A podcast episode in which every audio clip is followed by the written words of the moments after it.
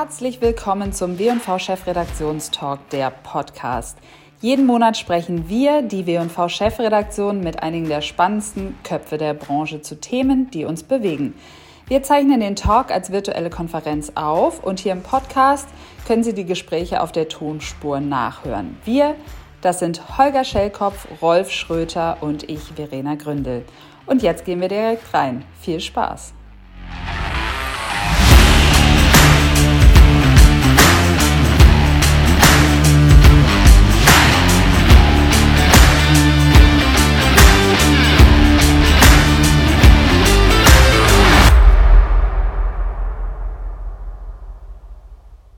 Hallo, einen schönen guten Nachmittag und herzlich willkommen zu unserem dritten W&V Chefredaktionstalk, wie immer hier live aus München.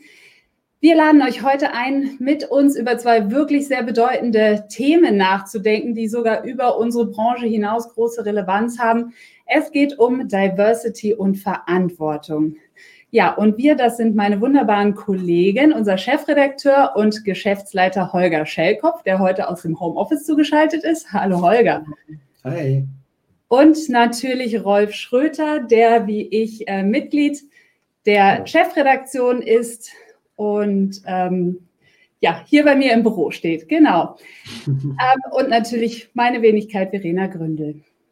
Ja, ich glaube, äh, es ist uns allen bewusst, dass die Themen Diversität und auch Verantwortung äh, nicht einfach Trends sind. Man kann sie nicht so leicht abtun, sondern ja, sie haben größere Bedeutung. Trotzdem mache ich mir ehrlich gesagt manchmal Sorgen, gerade weil diese beiden Themen gerade so gehypt sind, ob sie wirklich auch langfristig in unseren Köpfen bleiben und vor allem in, ja, in den Unternehmensstrategien. Holger, was glaubst du, siehst du irgendwie Gefahr, dass die Themen wieder verschwinden werden und vielleicht die Relevanz abebben könnte? Hm, Glaube ich ehrlich gesagt nicht.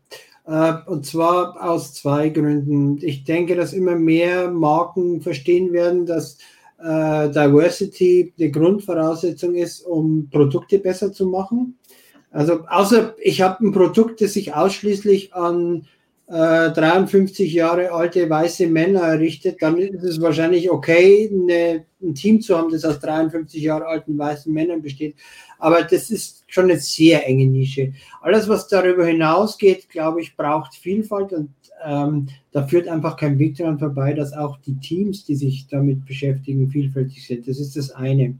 Und der andere Aspekt ist aus meiner Sicht, dass gerade Nachhaltigkeit wird ein wesentlicher Wirtschaftsfaktor sein. Ähm, ich denke, dass das äh, für immer mehr Firmen auch ein Punkt ist, mit dem sie, äh, bei dem sie was vorweisen müssen, weil sie sonst mit anderen nicht mehr dauerhaft ins Geschäft kommen oder auch von ihren Kunden nicht mehr ernst genommen werden. Und schon allein diese Kombination aus den beiden Dingen wird dafür sorgen, äh, dass es, dass beides gekommen ist, um zu bleiben. Ich hoffe, du hast recht. Ähm, Rolf, du bist einer unserer ausgewiesenen Markenexperten. Glaubst du, dass es für Unternehmen in Zukunft ähm, wirklich überlebensrelevant ist, sich mit Themen wie Nachhaltigkeit und Diversität auseinanderzusetzen? Also ich finde, Unternehmen sind äh, ähnlich wie Persönlichkeiten und Personen, Handelnde in der Gesellschaft. Insofern haben sie eine Verantwortung. Aber dass man sagt, dass es überlebensnotwendig ist, finde ich, äh, ist eine sehr steile These. Es ist auf jeden Fall sehr wichtig. Okay. Ja, das ist, finde ich, ein guter Einstieg. Äh, und damit würde ich sagen, gehen wir direkt ins Programm und überlassen die Bühne ähm, unseren zwei Automobilexperten. Bis später. Ja, herzlich willkommen auch nochmal von meiner Seite aus. Und äh, wir haben heute einen ganz besonderen Gast. Äh, und zwar Jens Thiemer von der BMW Group. Jens Thiemer ist nicht nur Senior Vice President Custom and Brand bei BMW, sondern äh, laut Forbes auch unter den Top 5 der einflussreichsten Chief Marketing Officers der Welt. Ich freue mich ganz besonders, dass er heute Abend dabei ist. Jens Thiemer. Hallo, guten Abend. Jens. Hallo Rolf, freut mich. Ja. Danke für die Einladung. Ja, vielen Dank, dass du dabei bist. Und äh, starten wir gleich mit der ersten Frage, weil wir haben wenig Zeit. Du musst noch weiter. Ähm, die publizistische Landschaft ist äh, total zersplittert. Es gibt ja immer weniger Medienmarken, die tatsächlich hohe Reichweiten erzielen. Äh, BMW probiert jetzt ein eigenes Format namens äh, Next Gen aus. Ist das der Versuch, ein digitales Lagerfeuer zu errichten, um das sich Menschen gruppieren? Ein Kollege hat neulich von mir gesagt, ähm, weil wir auch über das Bild des Lagerfeuers geredet haben, äh, dass das ja eine tolle Analogie ist. An einem Lagerfeuer treffen sich Menschen, Bekannte, Unbekannte. An einem Lagerfeuer tauscht man Informationen aus, baut Zukunftsbilder. Äh, insofern gefällt mir dieses Bild auch sehr gut. Ähm, du weißt, dass ich seit Jahren auch ein Verfechter davon bin, dass natürlich Unternehmen letztendlich auch einladen müssen zum Dialog, ähm, sich selbst anfangen müssen, als Medienmarke zu verstehen und sich auch selbst zum Sender ihrer eigenen Marke machen müssen. Und genau so ist das auch zu verstehen. Wir wollen einladen. Wir haben letztes Jahr ähm, ähm, ein digitale Next Gen gehabt, so nennen wir das, Next Generation, Next Gen, und 2019 angefangen ähm, mit dem Format überhaupt. Ähm, und ähm, letztendlich ist das natürlich auch ein Thema, sich unabhängiger zu machen. Es ist auch ein Thema, wo wir bewusst gesagt haben, das ist keine Leistungsschau, das ist keine Hausmesse, sondern wir wollen diesen Lagerfeuereffekt haben. Mhm. Ich übertreibe jetzt mal ganz bewusst, äh, kann BMW damit zu so einer Art Special Interest Netflix für die Welt der Mobilität werden? Schön, dass du gesagt hast, du übertreibst ganz bewusst. Ähm, das wäre schön. Ich sag mal, warum nicht in die, dich in die Richtung denken? Warum nicht groß denken? Ähm, ob das jetzt Special Interest ist, sei mal dahingestellt. Ich sag mal, das ist ja fast schon eine größere Thematik. Mobilität beschäftigt unfassbar viele Leute weltweit. Ja. Und was eigentlich spannend ist, dass wir als BMW äh, schon eine schöne Geschichte haben beim Thema Content Marketing. Wir haben, äh, ich habe noch mal eine Headline ähm, neulich gelesen, äh, da hieß es äh, BMW die Erfinder des Content Marketing, bevor es diesen Begriff gab. Ähm, es gibt eine, eine schöne äh, Historie bei BMW mit Formaten umzugehen, die eigentlich Serienlogik aufnehmen und Serienlogik folgen im Sinne von Geschichten erzählen. Das ging mit diesem Format damals bekannt geworden mit Kultregisseuren Guy Ritchie und, und äh, David Fincher los, The Hire. Äh, dann haben wir das fortgesetzt ähm, mit, mit teilweise Kurzfilmen und sind jetzt gekommen tatsächlich mit einer äh, Thematik, wo wir, wo wir Serien ausgespielt haben. Sechs Episoden und du kannst natürlich ganz anders äh, in dramaturgische Stilelemente reingreifen. Äh, die Geschichten, wenn sie authentisch aufbereitet sind, wenn sie echt sind, interessieren die Menschen, weil, wie wir alle wissen, ist immer eine Frage der Relevanz. Wir sehen erste sehr vielversprechende Zeichen, dass genau diese Art, ob das jetzt Podcast ist, ähm, im letzten Jahr haben wir zum Beispiel auch mit Hypnopolis eine ähnliche Thematik Kino für die Ohren gemacht. Jetzt haben wir es, äh, jetzt haben wir es fortgeführt im letzten Quartal mit, mit dieser Next Gen wo wir, wo wir einen Entertainment Layer hatten, der eigentlich die Geschichte der Einführung eines Autos erzählt hat, äh, unseres neuen. Und das kommt an. Die Leute lieben das, die Leute äh, folgen dir. Ähm, und wenn du sogar Effekte siehst wie Binge-Watching, dass das am Stück durchgeguckt wird, ähm, das finde ich spannend. Ja, weil eine gut erzählte Geschichte zieht einfach. Nur ist es ja so, wenn wir jetzt auf das Thema Messen kommen. Traditionelle Messen haben bisher auch immer äh, Leute angezogen. Es waren Publikumsmagneten. Es wandelt sich gerade ein bisschen. Traditionelle Messen sind ja eigentlich bisher auch thematische Lagerfeuer der Branche. Äh, wenn jetzt Next Gen stärker wird, machen Sie eigentlich auch damit, macht ihr damit auch der CES in äh, Las Vegas beispielsweise oder selbst der IAA jetzt Konkurrenz? Würde ich nicht sagen. Also wir sehen natürlich den großen Wandel der, der, der Messelandschaft. Wir sehen, dass Digitalformate sich mischen mit physischen Formaten. Aber das wäre vermessen zu sagen, äh, das ist eine Konkurrenz. Wir ergänzen uns. Wir sehen ja auch, dass sich teilweise eher eindimensional positionierte Messen bewegen. Du hast selbst die IAA angesprochen. Die IAA wird von einer Messe zu einem Happening, zu einer IAA Mobility. Völlig neues Konzept. Wir sehen ja auch ähm, seit Jahren jetzt eine Consumer Electronics Show, hat völlig andere Trigger, hat völlig andere Interaktionen, wie sie mit ihrem Publikum umgeht. Eine South by Southwest ist ein zweites Beispiel. Die Leute lieben dieses Zusammenkommen, äh, diese, diesen, auch da wieder den Lagerfeuereffekt. Und ich glaube, eine Next Gen bei BMW ist einfach vor allem dafür da, dass wir uns unabhängiger machen. Wir sehen ja auch, Messen fallen aus, Messen werden verschoben. Also es ist auch eine Reaktion jetzt letztendlich auf die, auf die Ereignisse ähm, der letzten Zeit. Aber vor allem ist es ein Thema, ähm, aus dem Eindimensionalen auszubrechen. Bei einer Messe hast du normalerweise natürlich viele Publikumstage und du hast eine klassische Pressekonferenz und dann Hintergrundgespräche. Das sind alles bekannte Muster, aber das folgt vor allem einer Senderlogik. Der Next Gen soll letztendlich zum kritischen Dialog einladen, äh, soll sich an viele Spezialzielgruppen wenden, natürlich auch an Journalisten, an eine Financial Community, an Analysten, an unsere eigenen äh, Händler beispielsweise, aber auch an die breite Öffentlichkeit. Und wir können das ganz anders ausspielen. Insofern ähm, bietet dir, bietet dir äh, dieses, diese Plattform eine Menge Flexibilität. Mhm. Was ich ganz besonders interessant finde, dass ihr mit diesem neuen Format auch eine neue Sprache benutzt. Also eine sehr ungewöhnliche Sprache, witzig, selbstironisch, sehr direkt. War BMW bisher im Ton ein wenig zu steif? Vielleicht steif, nicht unbedingt, aber vielleicht etwas artifiziell manchmal, vielleicht auch etwas ähm, ähm, in der Mischung ähm, nicht, äh, nicht immer ganz nahbar, sagen wir mal so.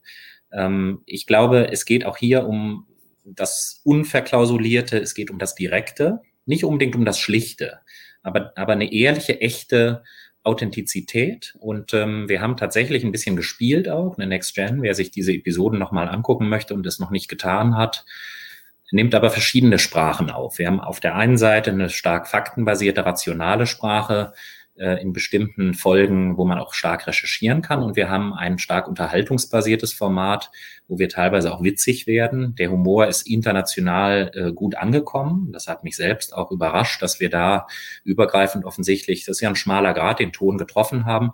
Sobald es selbst ironisch wird, ist es auf der einen Seite schön, weil man sich selbst auch nicht so ernst nimmt. Das ist wichtig. Aber es ist natürlich immer ein Balanceakt. Wird der Humor verstanden? Wird er nicht verstanden? Auch da haben wir einige äh, Lehren gezogen und geht nicht unbedingt darum, dann wieder jetzt davon äh, sich zurückzuziehen, aber, aber wir gehen einen Schritt. Ich würde mal sagen, BMW kann definitiv auch Humor, ja. Mhm, wunderbar. Wir vertiefen dieses Thema auch nochmal im Magazin. Jeder, der sich dafür interessiert, kann es nochmal nachlesen.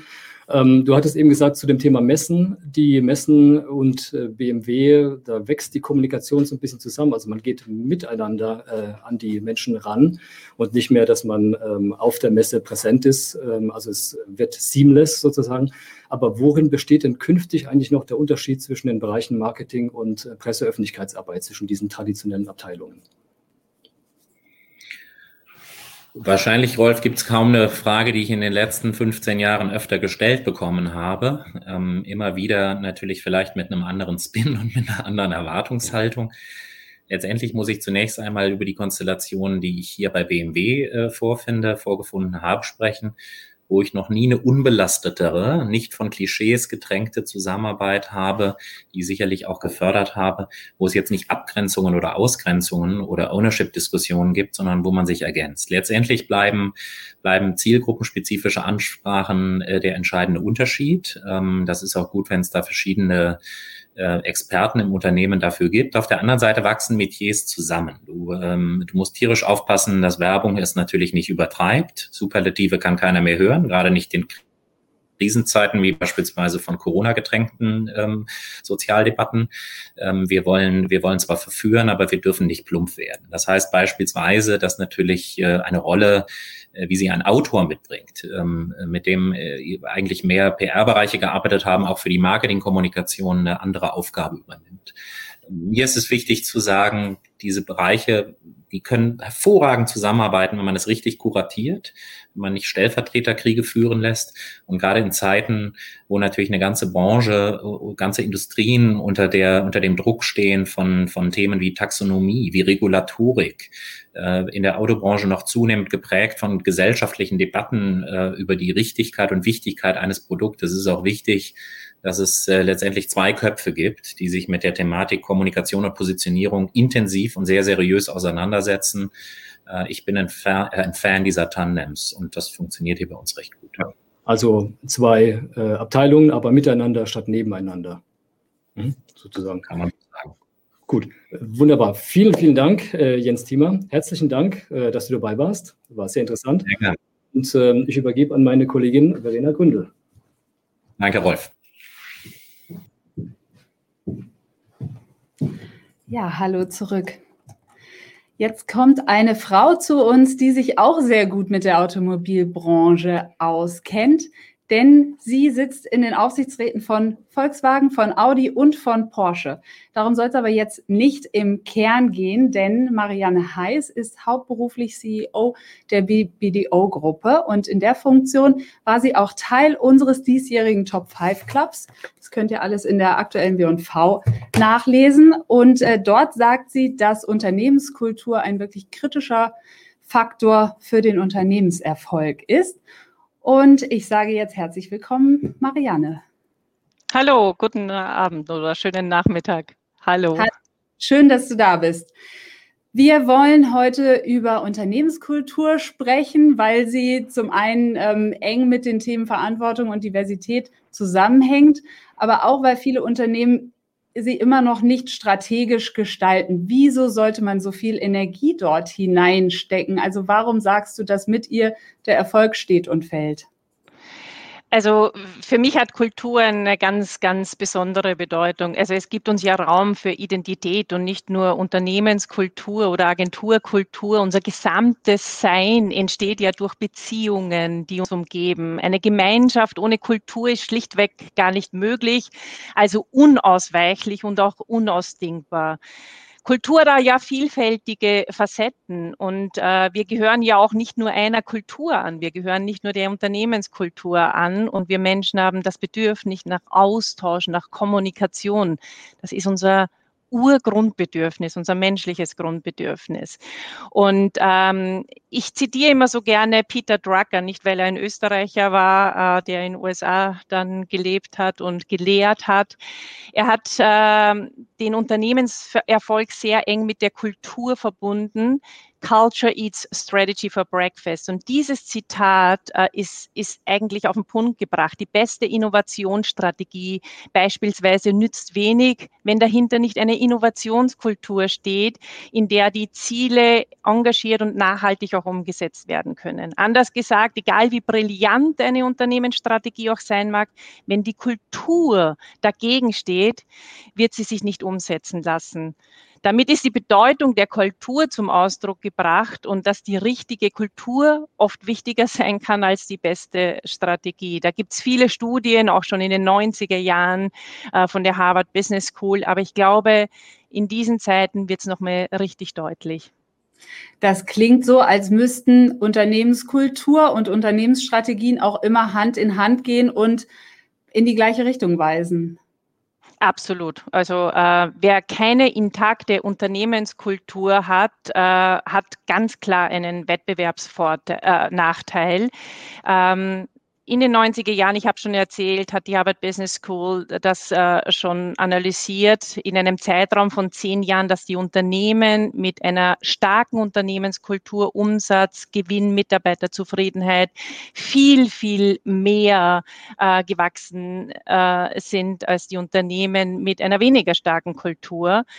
Heute würde dieses Ergebnis vermutlich noch viel deutlicher zugunsten der Unternehmen mit einer intakten und starken Kultur ausfallen, weil der Stellenwert auch von kulturellen Fragen nochmal sehr stark gestiegen ist und weil wir alle sehr, sehr genau hinschauen. Ja, Führung ist ja für die Kultur ganz wichtig. Was macht denn äh, eine moderne Führung vor allem im kreativen Umfeld aus? Das ist eine spannende äh, Frage und Führung ist ja auch immer was äh, Individuelles. Äh, vor einem Jahr hätten viele meiner Kolleginnen und Kollegen es vermutlich auch anders beantwortet. Ähm, es zeigt sich schon bei der Unternehmenskultur wie auch beim Thema Führung in der Pandemie sehr deutlich, was gute Führungsqualität ausmacht. Ähm, ich glaube, dass viele Aspekte einer guten Führung viel, viel wichtiger geworden sind. Also für mich ist es immer noch die Empathie und das Einfühlungsvermögen in diesen Zeiten noch viel mehr, wo die Menschen verunsichert sind, wo die Menschen Ängste durchleben. Das wird durch eine gute Kommunikation unterstützt, die Orientierung geben kann, die Hoffnung und Zuversicht gibt. Wir brauchen aber auch Führungskräfte, die nach neuen und innovativen Lösungen streben und dabei auch ein großes Verantwortungsbewusstsein ausstrahlen. Dabei sollte jede Führungskraft in diesen Zeiten mit einer starken Portion äh, Resilienz ausgestattet sein. Ich glaube, diese Pandemie und Krise, die wir gerade erlebt haben, bestätigt das. Und ähm, ja, wer, wer Kolleginnen und Kollegen glaubhaft vermitteln kann, ähm, dass, dass das Thema Solidarität und Kollaboration im Vordergrund steht und nicht mehr der Wettbewerb und das auch mit einer transparenten Kommunikation begleitet. Ich glaube, der ist auf einem sehr, sehr guten Weg. Und äh, in der Pandemie die niemand in unserer äh, Generation jemals erlebt hat, weder dieses Ausmaß der Pandemie noch der Krise, Da müssen wir oft von Tag zu Tag neu entscheiden und wir müssen experimentieren und improvisieren. Deshalb ist es wichtig, dass wir informieren, dass wir inspirieren und dass wir auch motivieren. Wie weit ist denn da die Branche aus deiner Erfahrung? Weil sowas ähm, ja wie Wettbewerb steckt ja doch immer noch in vielen Köpfen drin, habe ich das Gefühl. Also wie weit sind wir auf dem Weg dieser Transformation der Führung? Ich glaube, du hast es vorhin angesprochen, was macht Führung in einem kreativen Umfeld aus? Ähm, also abgesehen von der momentanen Situation, glaube ich, dass im kreativen Umfeld müssen wir stabile Umfelder schaffen, die Sicherheit und Halt geben, aber trotzdem viel Offenheit für die Entfaltung individueller Facetten. Also wenn wir Raum schaffen für großartige Arbeiten, für Neugierde, fürs Ausprobieren, Fehler machen, daraus lernen, also ich glaube, dass wir auf einem sehr, sehr guten Weg sind. Wir haben bei der Video Group die vier Cs 2019 äh, implementiert, um das Thema Neugierde auch zu fördern.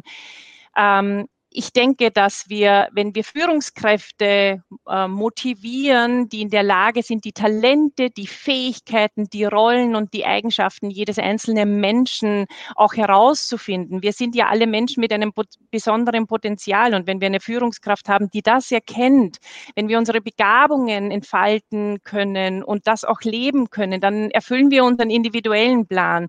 Und je ausbalancierter wir sind, desto widerstandsfähiger auch, auch für Krisen in, in dieser Zeit, die wir gerade durchleben.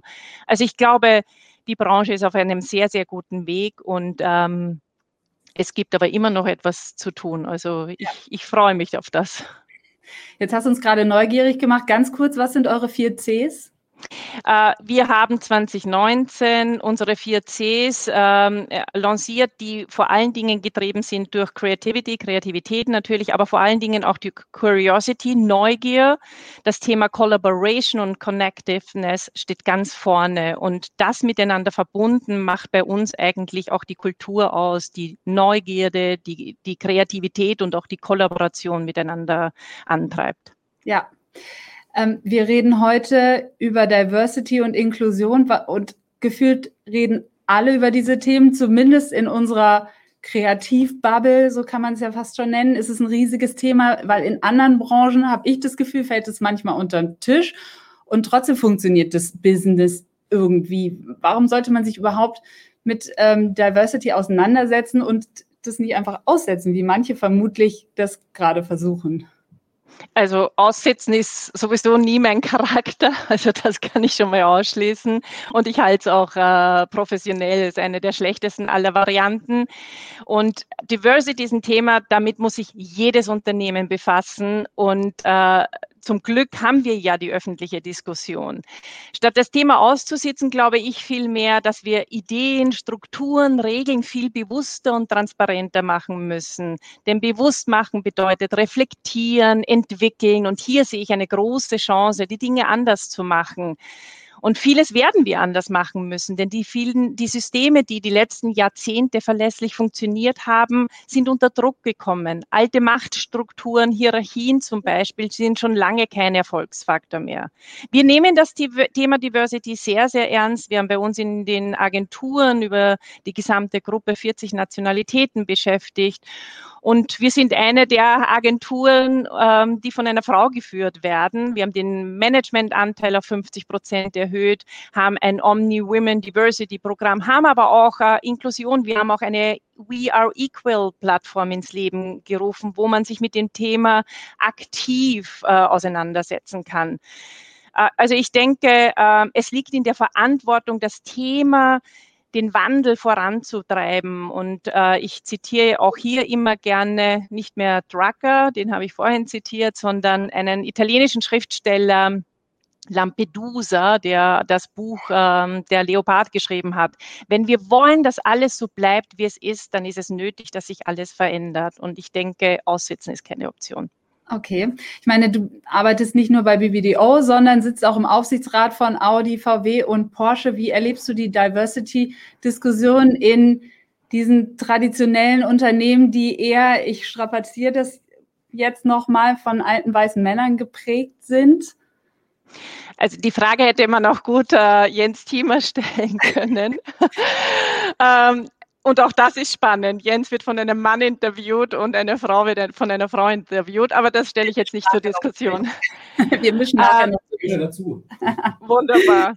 Äh, auch in der Automobilbranche, und ich denke, Dr. Jens Thiemer wird das bestätigen, ist ja Bewegung zu erkennen. Da sind vielfältige Programme zum Thema Gender Diversity ins Leben gerufen. Ich kann das von meinem Fall auf jeden Fall erkennen, dass man sich intensiv um mehr Frauen in der Führungsverantwortung auch in einer sehr männlich äh, geprägten Industrie bewegt. Und der Wandel findet statt. Der wird aktiv auch mitgestaltet. Und ich bin ja auch nicht die einzige Frau im Aufsichtsrat eines Automobilunternehmens und äh, bei weitem nicht die einzige. Also es sind auf einem sehr guten Weg. Glaubst du, dass die Frauenquote nachhaltig wirklich was bewirken kann? Ähm, ja, und vor allen Dingen, was ich auch spannend finde, wirkt sie sich auch auf Management-Ebenen darunter aus, weil das muss ja eigentlich langfristig das Ziel sein. Also das gemeinsame Ziel, wie du sagst, ist klar. Es müssen noch mehr Frauen in Führungspositionen. Die Frage ist, mit welchen Mitteln schafft man das? Unternehmen, Management braucht Diversifikation und gemischte Teams führen zu besseren Ergebnis, Ergebnissen. Ich finde den öffentlichen Druck gut, die Diskussion, die angestoßen wurde. Ich finde es toll, wenn Frauen zu Vorbildern werden. Es ist fantastisch, dass großartige Frauen sich öffentlich auch bekennen und sagen, sie möchten Karriere machen, sie möchten Vorstand oder Aufsichtsratposition übernehmen. Aber ich glaube auch, dass positive Beispiele viel mehr Kraft haben und viel mehr bewirken können. Denn auf der anderen Seite finde ich schade, wir leben in einem Land, das von einer Frau regiert wird, in der, die die schlimmste Krise aller Krisen meistert. Und dann diskutieren wir über gesetzliche Frauenquoten. Ich bin davon überzeugt, dass positive Botschaften ungleich motivierender sind als Zwang und gesetzliche Regelungen. Denn es verändert ja auch die Kultur eines Unternehmens. Und über die Bedeutung der Kultur haben wir gesprochen, wenn sich ein Management durch gesetzliche Regelungen zusammensetzt. Äh, jetzt habe ich ja viele Jahre meiner beruflichen äh, Laufbahn in Finanzpositionen verbracht. Da lernt man, dass Zahlen für sich selbst sprechen und die Kraft der Logik ausreicht, um eine Diskussion und den Wandel auch zu fördern. Wenn es Eliten sozialer Gemeinschaften stärker sind, dann muss man die natürlich öffnen, aber das Ziel, mehr Frauen im Management kann man zum Beispiel durch Managerboni, wenn man Ziele, andere KPIs wie Rendite, Umsatz äh, mit aufnimmt, kann man auch den Frauenanteil aufnehmen. Und ich denke, dass äh, eine gesetzliche Regel nicht nur die Kultur beeinflussen könnte, denn ich bin davon überzeugt, dass es motivierender ist, positive Beispiele zu sehen als äh, eine aufgrund einer gesetzlichen Regelung. Ja, wie erlebst du es denn in der Kreativbranche? Wollen junge Menschen und junge Frauen wie junge Männer heute überhaupt noch Karriere machen, viel Geld verdienen? Legen sie Wert auf hochrangige Titel? Und gibt es da einen Unterschied zwischen den Geschlechtern? Also ich glaube, dass meine Generation äh, viel von der äh, jüngeren Generation der zwischen 80 und 2000er Geborenen lernen kann. Denn das ist eine Generation, die am stärksten die Konventionen auch herausfordert, die neue Wege finden möchte. Und das finde ich großartig. Und wir können davon sehr, sehr profitieren. Ähm, vieles, was diese Generation äh, in Frage stellt, ist nicht eine bestimmte Aufgabe oder bestimmte Lösung eines Problems, sondern es ist immer mit dem Wunsch verbunden, auf eine bestimmte Art und Weise zu leben. Das ist, was für die das Lebens lebenswert macht. Eine Qualität und Tiefe und eine Intensität im Leben. Und deswegen sind es oft weniger die materiellen Dinge, die im Job motivieren, viel mehr die Freiräume, die individuellen Möglichkeiten, ein ausbalanciertes Leben zu leben. Und äh, das immer wieder beim Thema Kultur. Ist das die Kultur, zu der ich mich auch zugehörig fühlen kann? Okay, vielen Dank. Damit ähm, ja, ist unsere Zeit abgelaufen. Ich danke dir recht herzlich für deine ehrliche Meinung und die Einblicke. Sage Sehr Tschüss gerne. und übergebe jetzt an einen Mann, der eine Frau interviewen wird. Damit schalte ich äh, nach Regensburg zu Holger. Richtig. Ja, wir können euren Ball, oder den Ball, den äh, Marianne Herz und Verena Gründel gespielt hat, den können wir nahtlos aufnehmen. Erstens mal, weil wir tatsächlich jetzt sozusagen das äh, gemischte Doppel sind und zweitens mal, weil wir jetzt jemand an Bord mit haben, äh, deren äh, hundertprozentige Expertise unter anderem Diversity ist.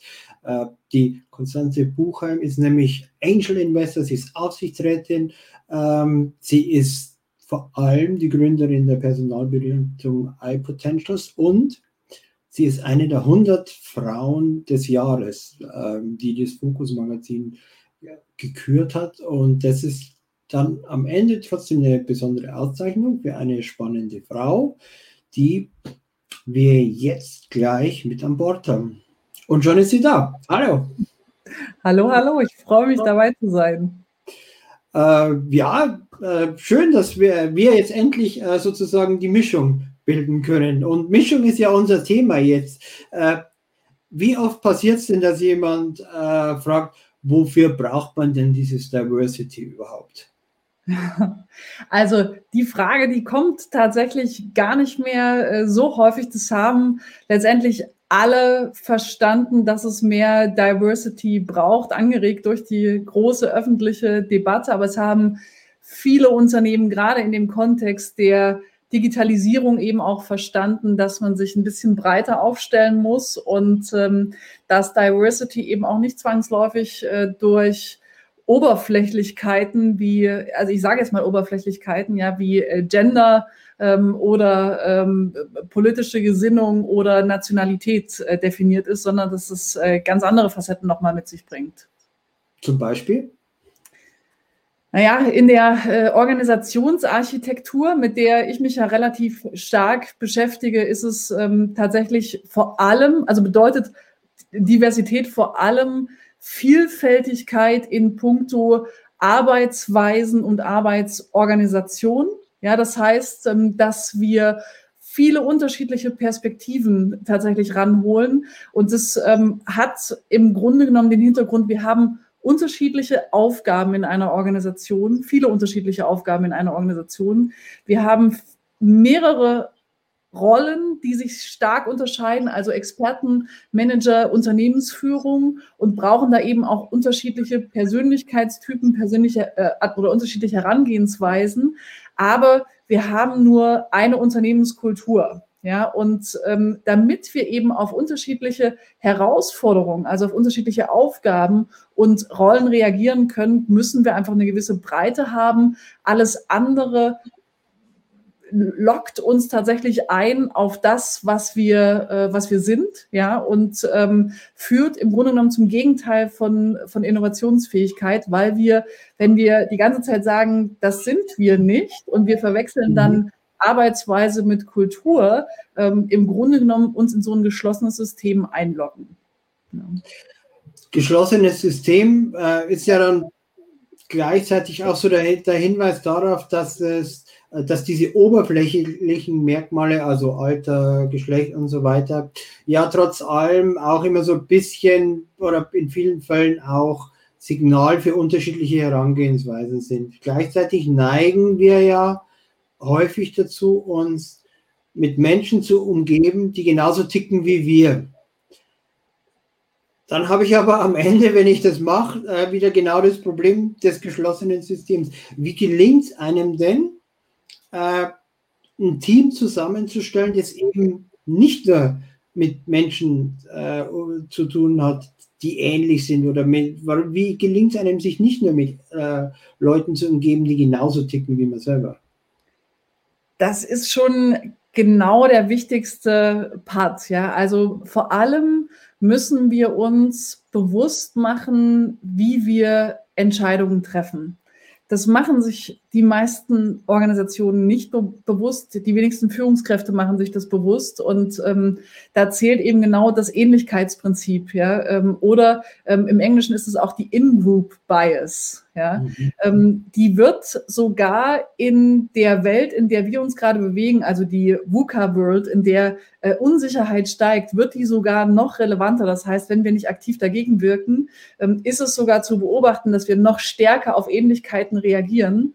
Und ähm, warum machen wir das? Weil wir im Grunde genommen glauben, dass äh, das, was wir kennen, also diejenigen, die uns ähnlich sind, ähnliches Alter, ähnliches Aussehen, ähnliche Charaktereigenschaften, dass wir denen besser vertrauen können und dass wir denen zutrauen können, eben ähm, äh, Probleme zu lösen. Und damit glauben wir, Unsicherheit zu reduzieren. Und weil wir eben dieses, diese Bias in, in der Ähnlichkeit haben, produzieren wir gleiche, äh, gleiche Systeme.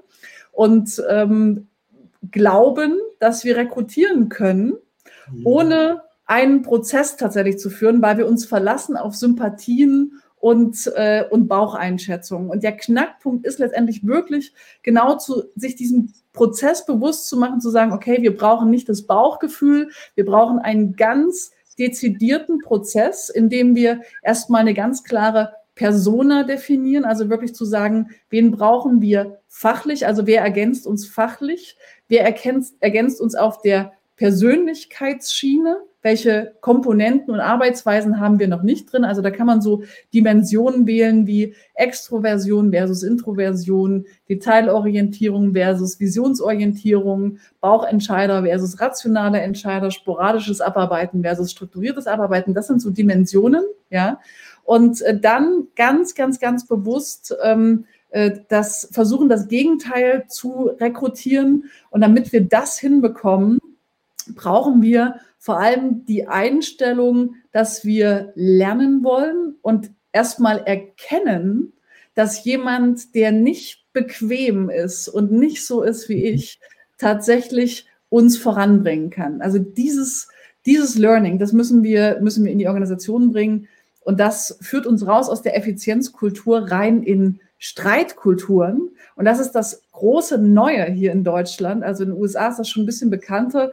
Ähm, von Netflix gibt es ähm, ein, zwei, drei spannende Bücher zur Kultur, die propagieren tatsächlich Streitkultur, also dieses ähm, Reibung produziert im wahrsten Sinne des Wortes Wärme und Innovation. Diesen, diese Konnotation wirklich aufzunehmen, sich den Entscheidungsprozess bewusst zu machen, das sind die wichtigsten Punkte.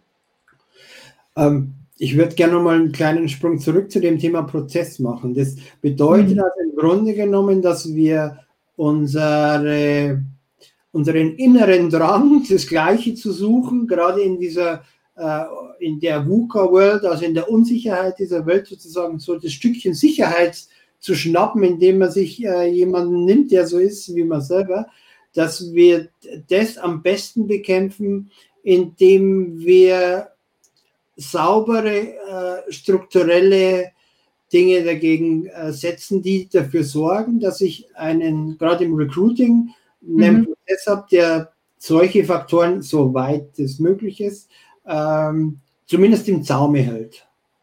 Exakt, exakt. Und ähm, da äh, zwei Sachen, die wichtig sind. Also zum, zum einen zum, zum Prozess ähm, ist es ganz wichtig, wirklich eine saubere Profildefinition zu machen und dann nicht einfach nur aus dem Kopf zu sagen, wer fällt mir denn da ein, ja, weil nur weil mir nur zwei Frauen einfallen für eine Aufsichtsratsposition, weil die besonders visibel sind, heißt es nicht, dass es nur zwei Frauen gibt, ja.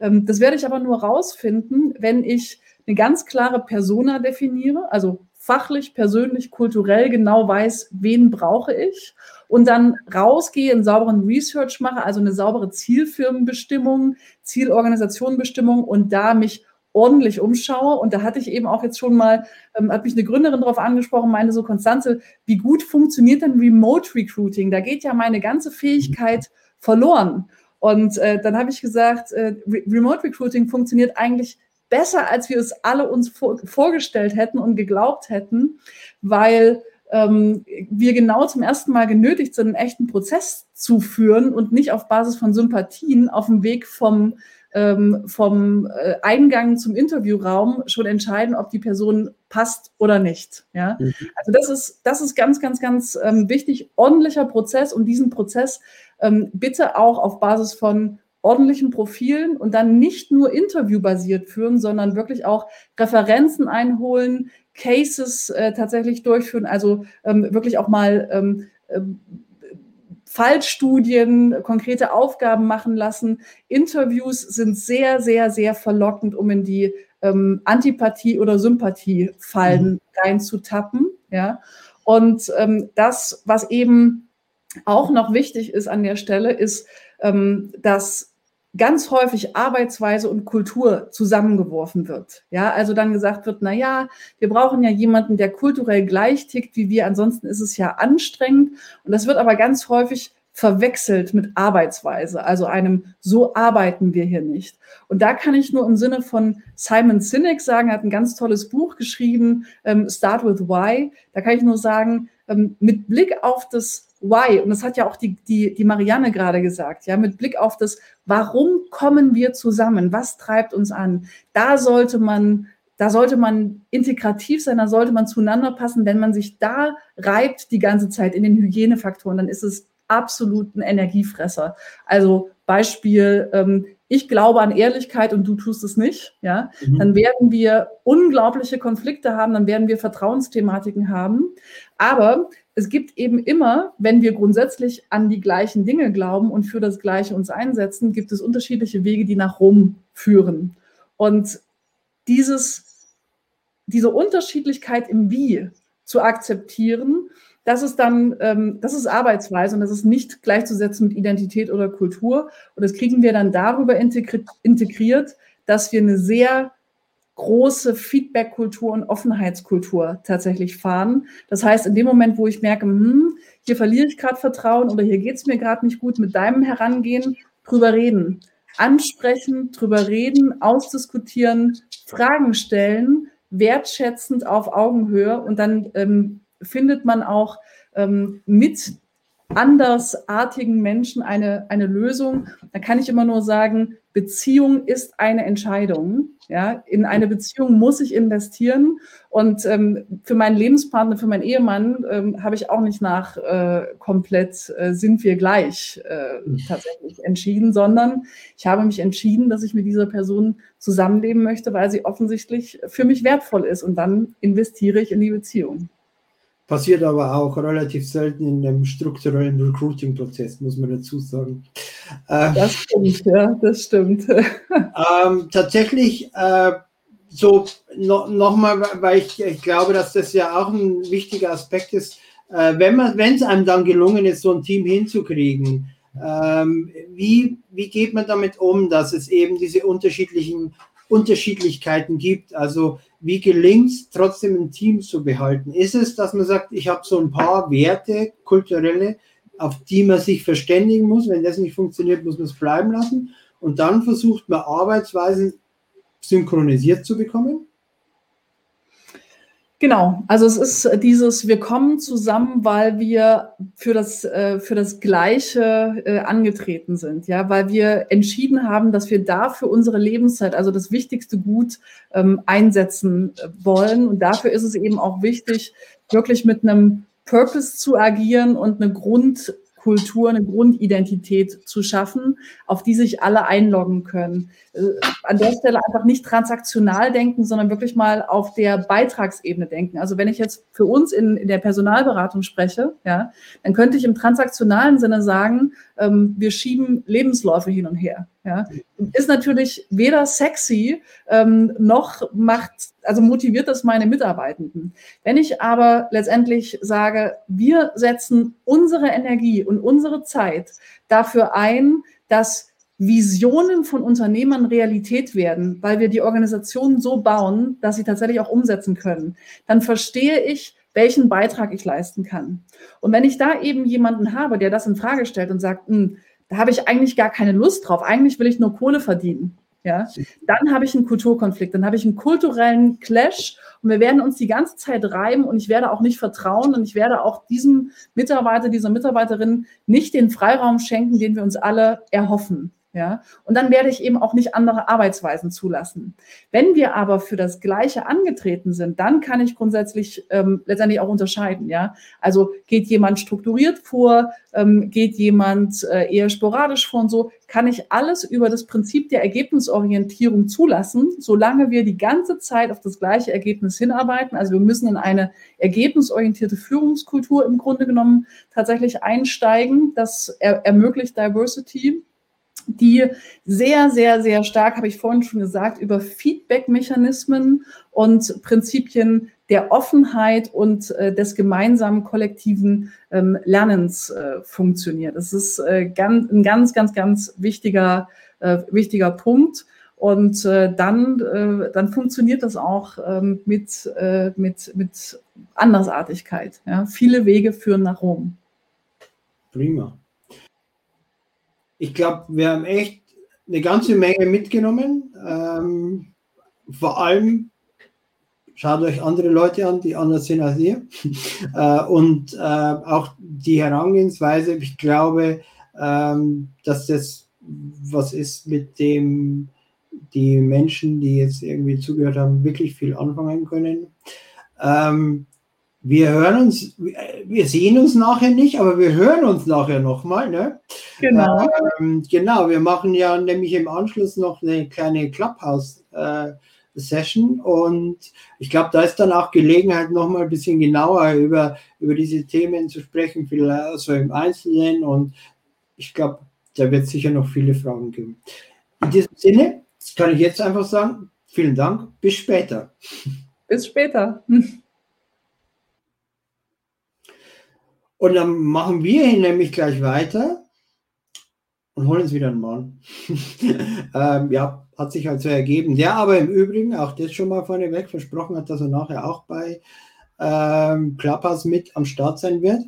Und wir gehen damit sozusagen auch in den zweiten Teil unseres äh, Schwerpunktmonats, nämlich wir gehen so ein bisschen mehr von äh, Diversity zu Verantwortung und legen dann im Besonderen Blick auf Nachhaltigkeit.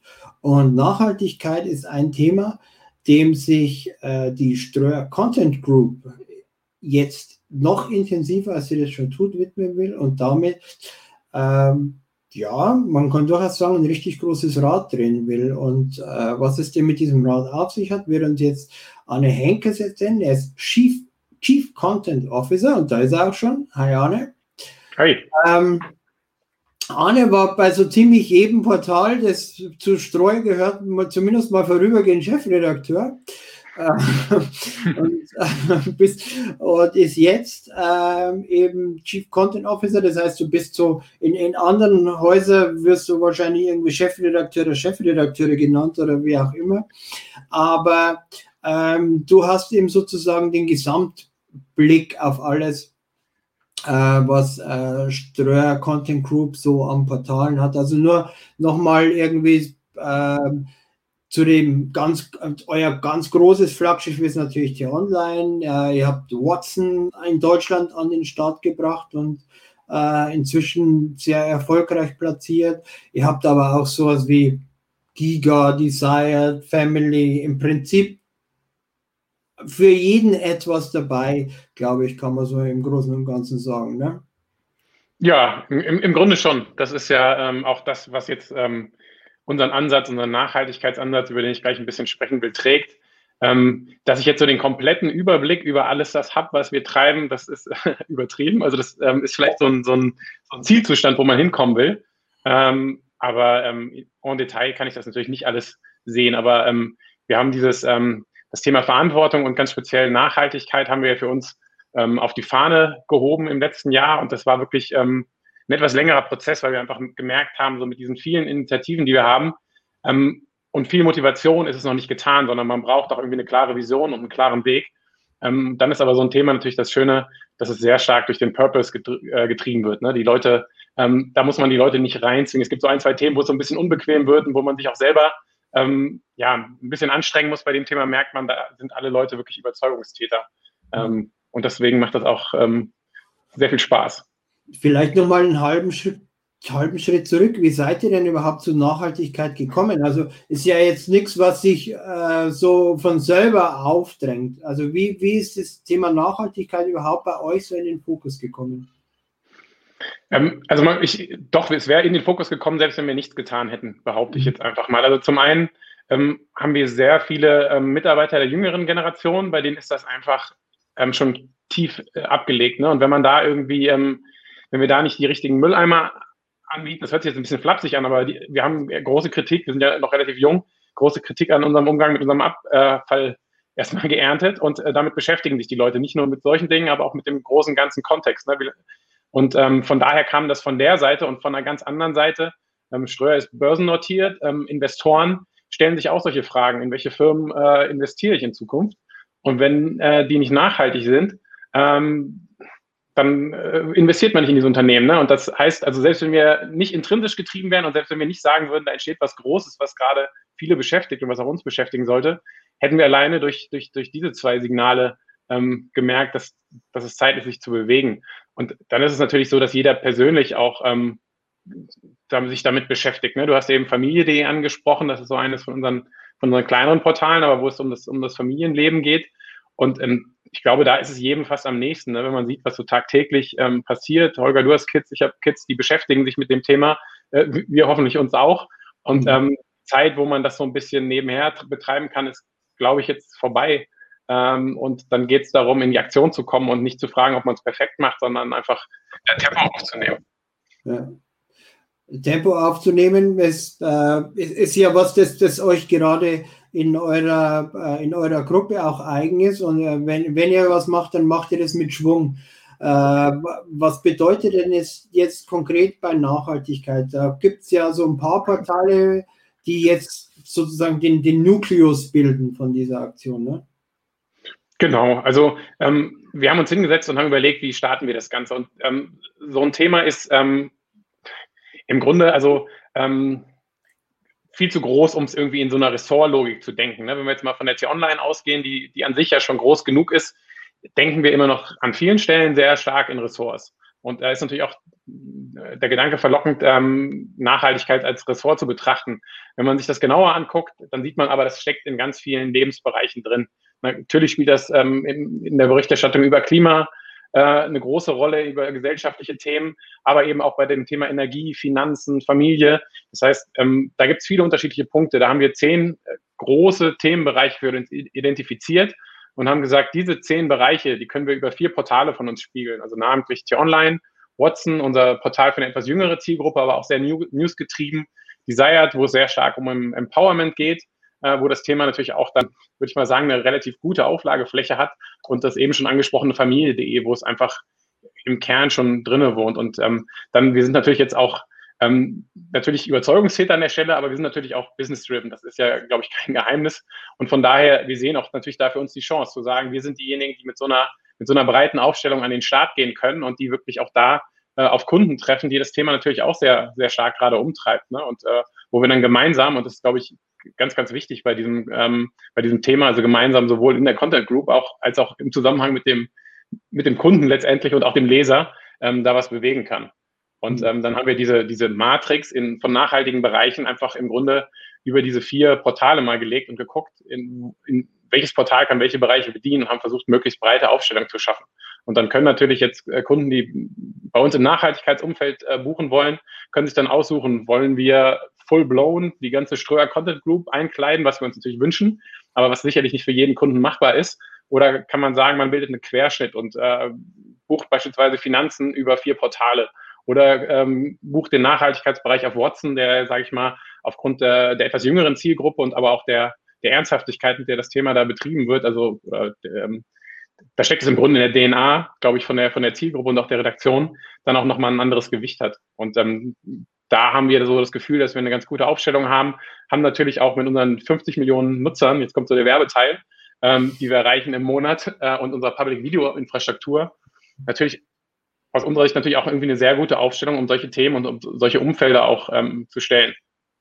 Du hast Watson gerade schon angesprochen, die, die spielen ja äh, ja, ich würde sagen, so als Treiber nochmal eine besondere Rolle, weil, weil da sowohl Zielpublikum als auch Macherinnen äh, mehr oder weniger äh, so direkt den Impuls haben, dieses Thema äh, nachzuverfolgen. Genau, also das, das, das merkt man wirklich. Ähm, es hört sich jetzt so ein bisschen wie so flapsige Sprüche an von mittelalten weißen Männern, sage ich jetzt mal. Aber ähm, von der Generation kann man an der Stelle im Grunde nur lernen. Ne? Die nehmen das schon sehr, sehr direkt an, alles, und das spielt das schon im ganzen Leben ganzheitlich eine Rolle. Und von daher war das bei Watson auch wirklich, ähm, als wir das Thema angefangen haben zu diskutieren, waren, stand Kinga Rustler, glaube ich, am nächsten Tag direkt mit äh, einem Konzept da und ähm, hat äh, im Recruiting auch direkt umgeschwenkt. So ein kleiner ähm, Rückgriff auf das Gespräch eben, aber überlegt, wen brauchen wir eigentlich, um diesem Thema gerecht zu werden. Wir haben jetzt zwei Redakteurinnen, die sich mit dem Thema Nachhaltigkeit bei Watson beschäftigen, äh, bei T-Online auch und äh, suchen noch eine neue Stelle. Und ähm, um so das, das ganze Thema auch zum Laufen zu kriegen, weil ich sag mal, sich hinzusetzen und zu sagen, das Thema ist wichtig und wir wollen das machen, ist immer relativ einfach. Dann Leute zu finden, die das tagtäglich auf die Straße bringen und mit Begeisterung leben und, und, und, und da alle Bereiche ausleuchten, ist dann nochmal ein anderes, ein anderer Schnack. Ne? Ähm, und, und auch die Tatsache, dass ihr, dass ihr Inhalte jetzt insbesondere von Watson über so mehr oder weniger über alle Plattformen spielt, ähm, ist in der Form ja jetzt auch noch nicht so ausgeprägt gewesen vorher, oder? Ja, wobei wir jetzt nicht ähm, die Watson-Inhalte per se über alle Plattformen spielen. Also, also spielen Nachhaltigkeit, so äh, die gute Nachricht äh, beispielsweise, die ja dann auch bei dem auf den Public-Video-Geschichten zu sehen ist und die äh, gelabelt ist sozusagen über alles hinweg. Genau, das ist letztlich ein, ein, Format, was wir in dem Bereich geschaffen haben, weil wir auch sehen, ähm, das Thema ist gewaltig, es ist komplex und es, ähm, es macht was mit unserem Leben schon jetzt und es wird mit dem Leben unserer Kinder und der nachfolgenden Generation was machen. Ähm, man muss es aber auch konstruktiv beleuchten und manchmal auch ähm, positiv. Und da hat Watson für sich dieses Format geschaffen, Good News.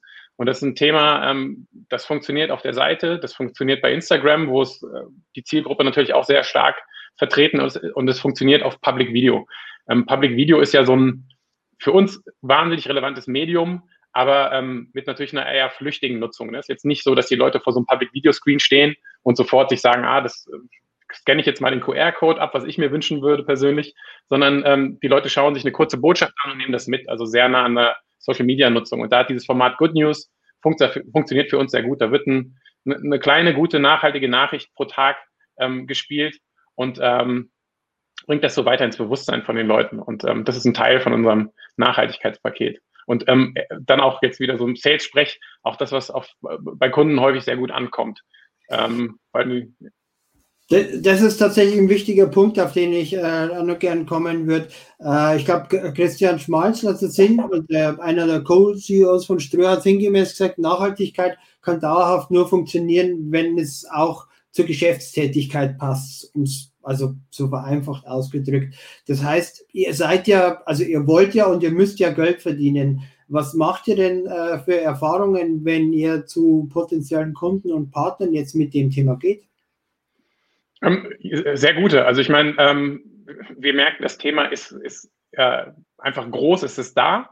Ähm, und es ist natürlich gleichzeitig ein Thema, wo keiner perfekte Antworten hat. Äh, und wo wir auch bei unserer, wenn wir jetzt von unserer Offensive sprechen, an vielen Stellen natürlich auch erstmal auch noch viel von unseren Kunden lernen können. Ne? Wenn man sich jetzt beispielsweise ähm, Firmen wie Rügenwalder oder Katjes anguckt, dann sind wir, glaube ich, schlecht beraten, denen Vorträge zu halten, wie man das Thema Nachhaltigkeit angeht, sondern ähm, da spitzen wir dann die Lauscher und hören auch zu äh, und sind sehr interessiert, was da passiert ne? und haben natürlich dann so ein bisschen das Thema, dass wir natürlich schon gucken müssen, dass unsere Redaktionen eigenständig arbeiten, ihr journalistisches Angebot auf die Straße bringen, aber wir so als insgesamt als Ströer, und was du gerade gesagt hast, das äh, Zitat von Christian, es funktioniert natürlich dann am besten, wenn es auch unser Kerngeschäft mit, äh, sich mit unserem Kerngeschäft verbindet.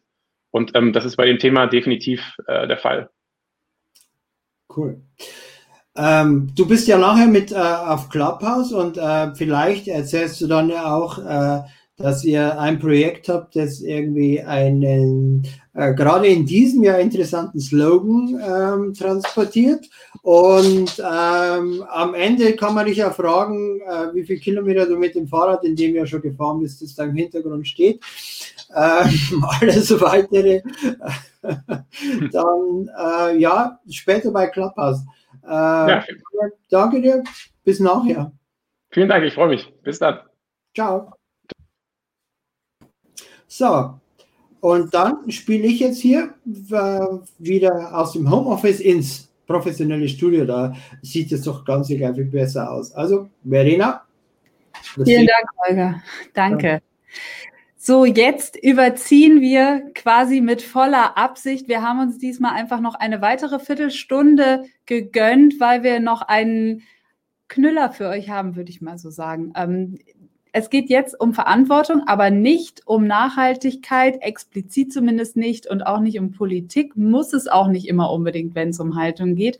Die Marke Nivea engagiert sich gesellschaftlich nämlich in einem Bereich, der damit nicht unbedingt was zu tun hat, aber perfekt zum Markenkern passt. Sie setzt sich für Hautgesundheit und für mehr menschliche Berührungen ein.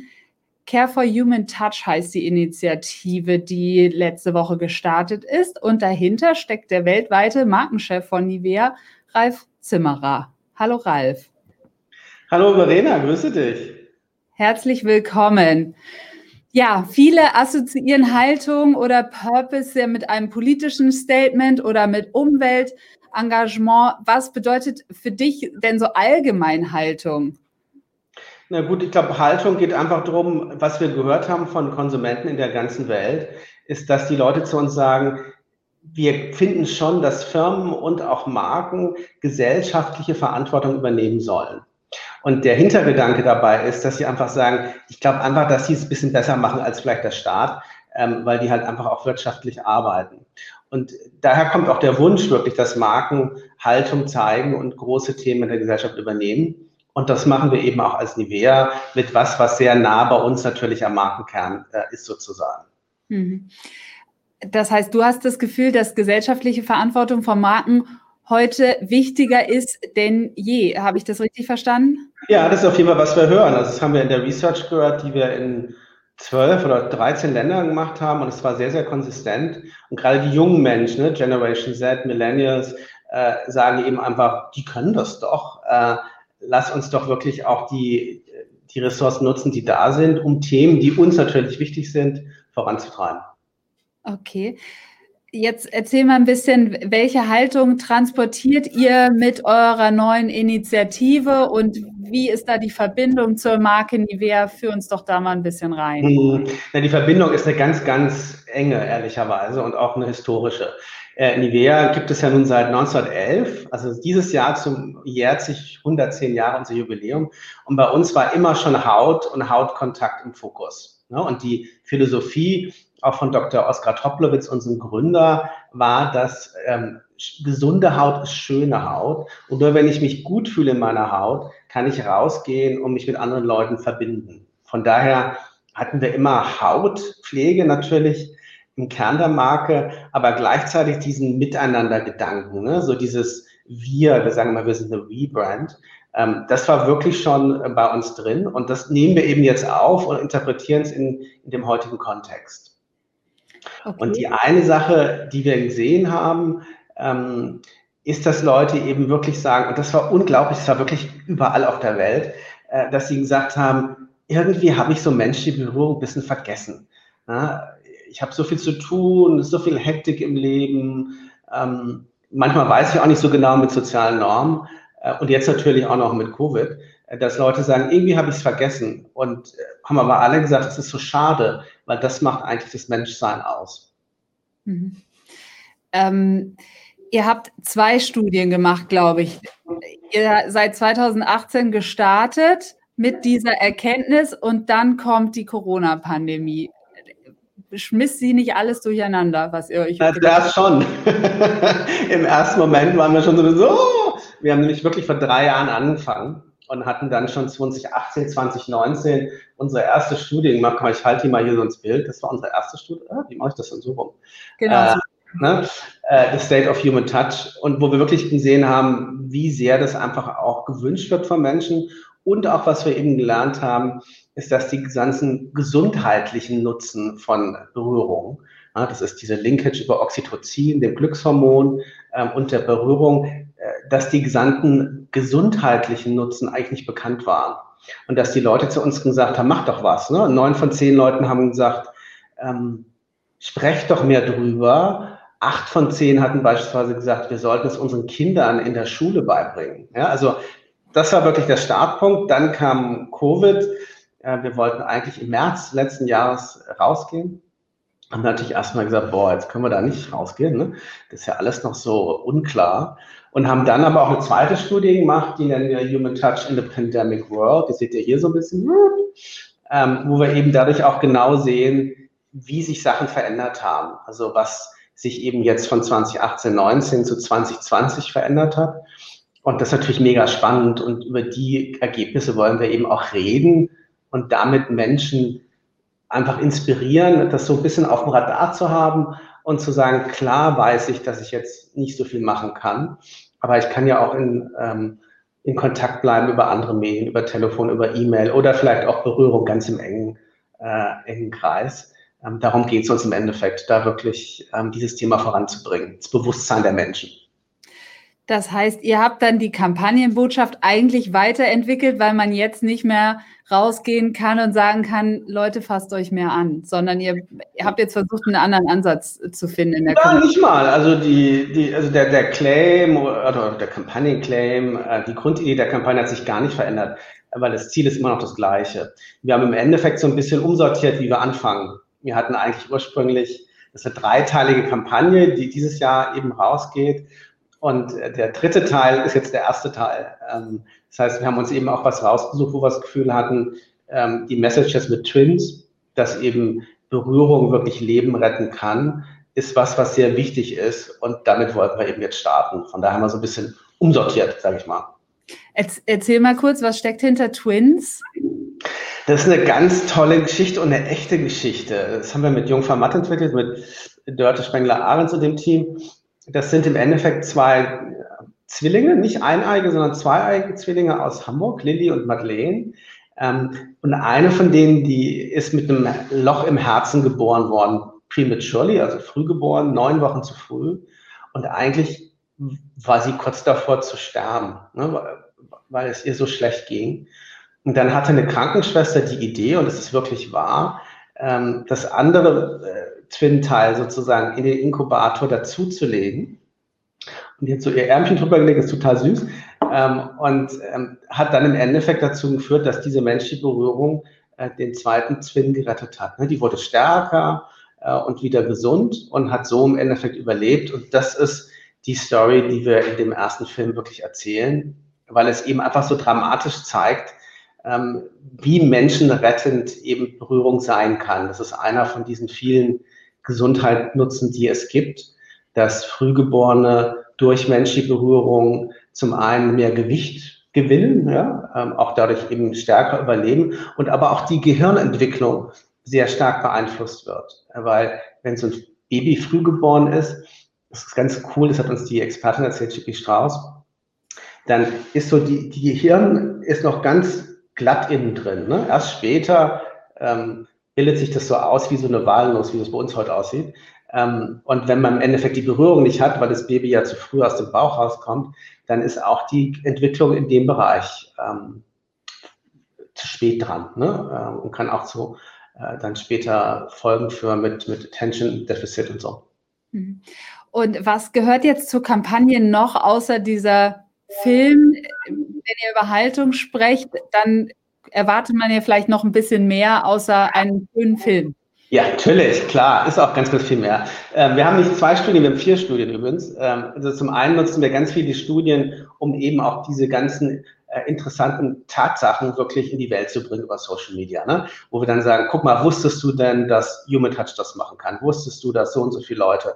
Ne? Also wir bringen wirklich den Dialog ein, indem wir auf unserer Landingpage ähm, die ganzen Studien haben, Interviews mit Experten. Wir haben mit ganz vielen Experten gearbeitet, Inspiration. Also uns geht es nicht darum, einen Film abzuspielen, sondern uns geht es wirklich darum, den Dialog zu starten ähm, über äh, die ganzen tollen Sachen, die Hautberührung ausmachen und menschliche Berührung und wirklich da äh, Leute dran zu erinnern, eben auch in der Zeit jetzt dran zu denken, wo es geht oder eben auch einfach Kontakt zu halten mit den Freunden, weil wir wissen, wie wichtig die Beziehungen sind.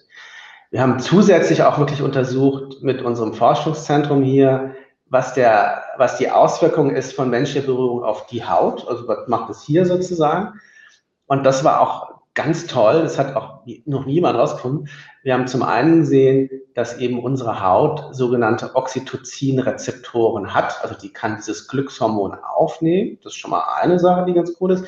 Und die zweite Sache, die wir rausgefunden haben, ist, dass über Oxytocin empfindliche Haut weniger empfindlich wird. Also dass Entzündungen zurückgehen.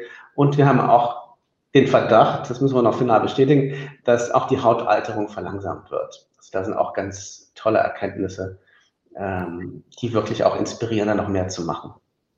Sehr spannend.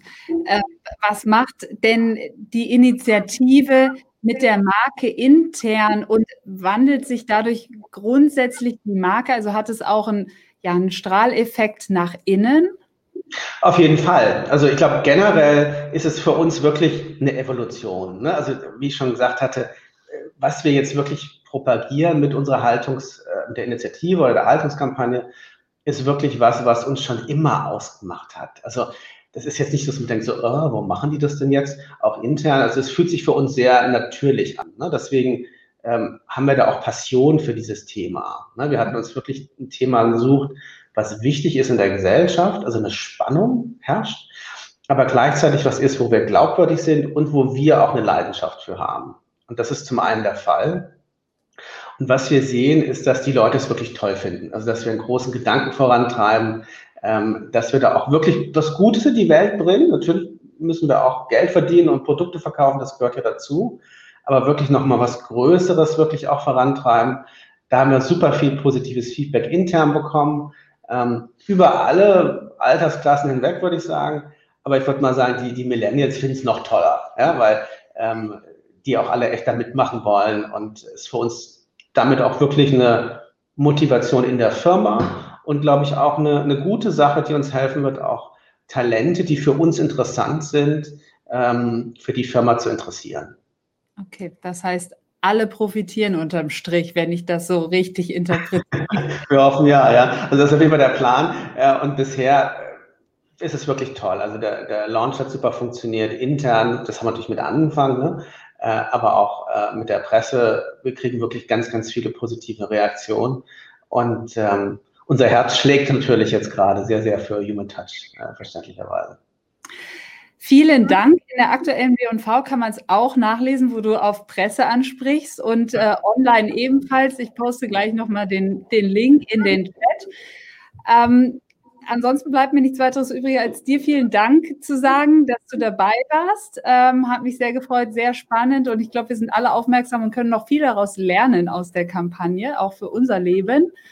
Und damit verabschiede ich dich nach Hamburg und äh, Bescheid. Ja, ganz vielen Dank, Verena. Vielen Dank, dass ich dabei sein durfte. Und mir ist wirklich ein Anliegen. Also die Leute sollen auch bitte hier die Website auschecken, nicht weil sie auf die Website sollen, sondern es ist wirklich spannend zu sehen, was das alles macht. Auch die Studien, mal die Experten.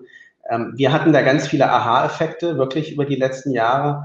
Und auch als Team sind wir ganz anders zusammengewachsen über äh, Care for Human Touch. Also das hoffe ich, wünsche ich allen, äh, dass sie vielleicht eine ähnliche Erfahrung machen. Und mit dahin ganz viel Grüße hier aus Hamburg und einen schönen Abend. Dankeschön, dir auch. Bis ja. bald. Tschüss. So, und damit begrüße ich hier wieder meinen Kollegen Rolf, denn wir sind mit Teil 1 sozusagen des heutigen Chefredaktionstalks ähm, durch. Alles dazu.